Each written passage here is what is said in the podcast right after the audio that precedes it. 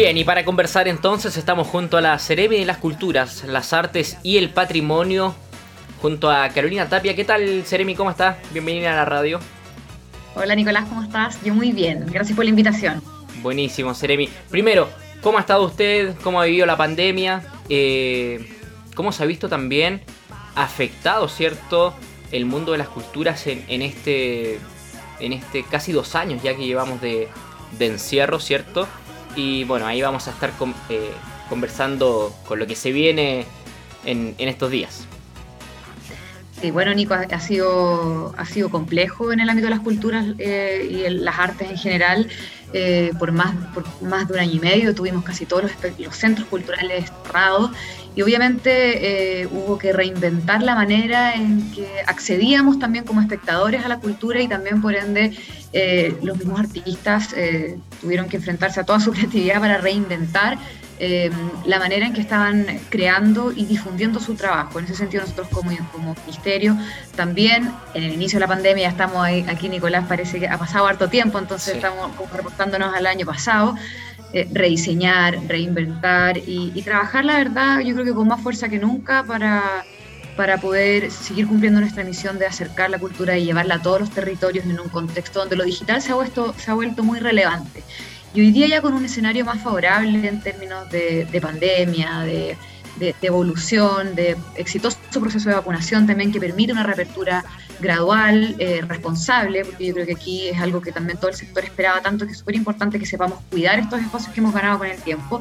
Hoy día ya estamos eh, volviendo a la presencialidad en un contexto ya más híbrido, tal vez mezclado entre lo que es presencial y, eh, y cómo esto se encuentra también con lo digital que ha captado audiencias bien interesantes y nuevas tal vez también en este aspecto.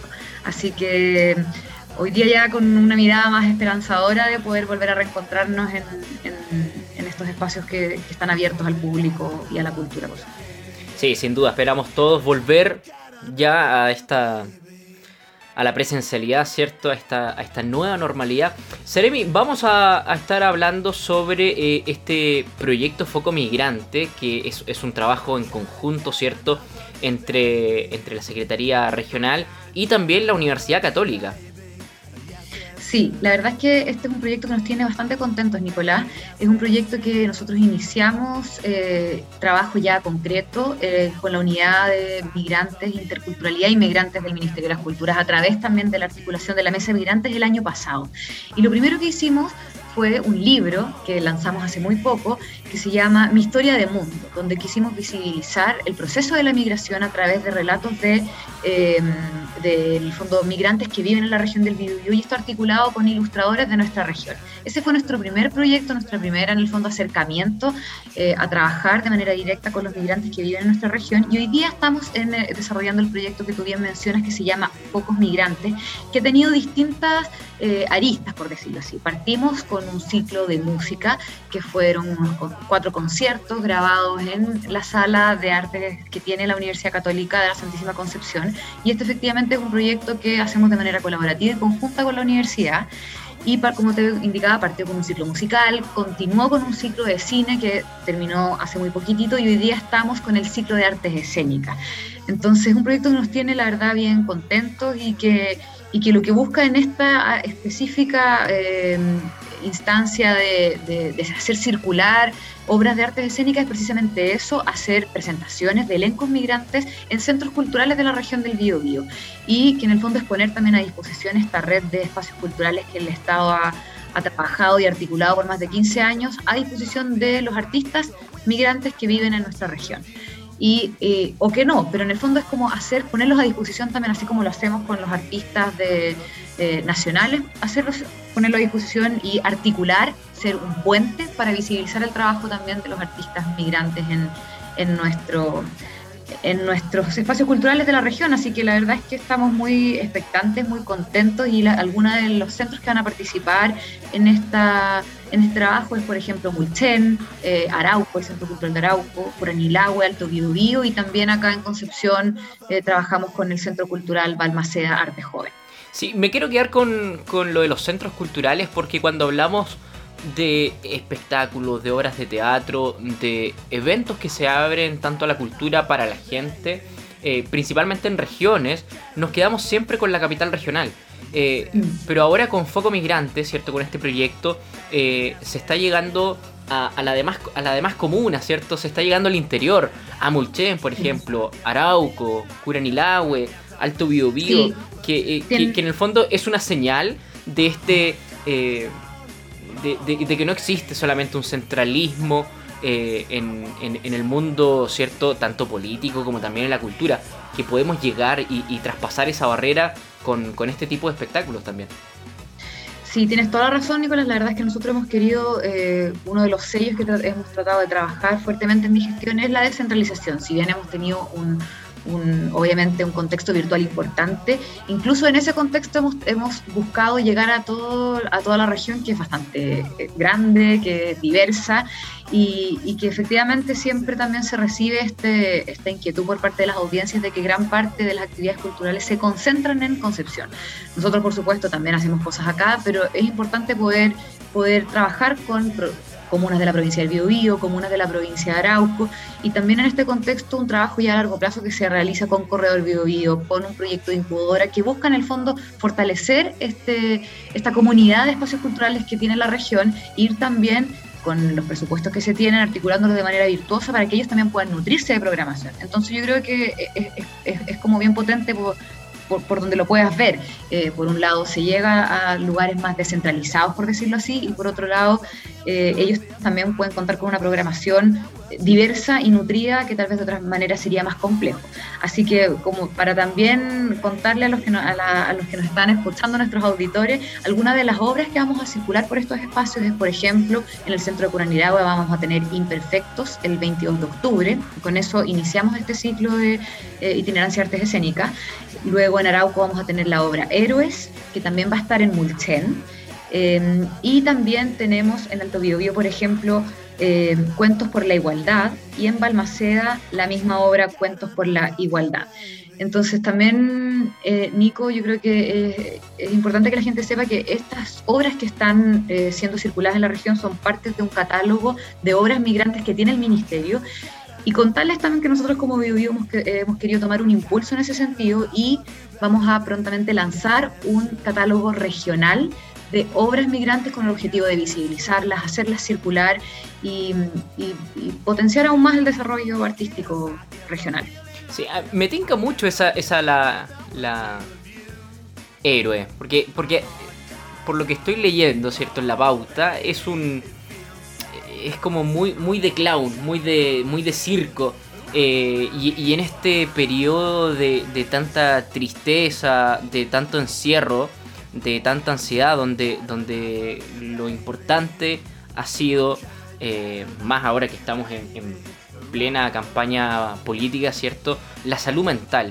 Eh, nos hemos visto expuestos a un estrés tan fuerte, me atrevería a decir que mm, del estallido social hasta la pandemia, la incertidumbre de lo que viene, eh, que de repente está bueno, está bueno desconectarse un ratito con, alguna obra.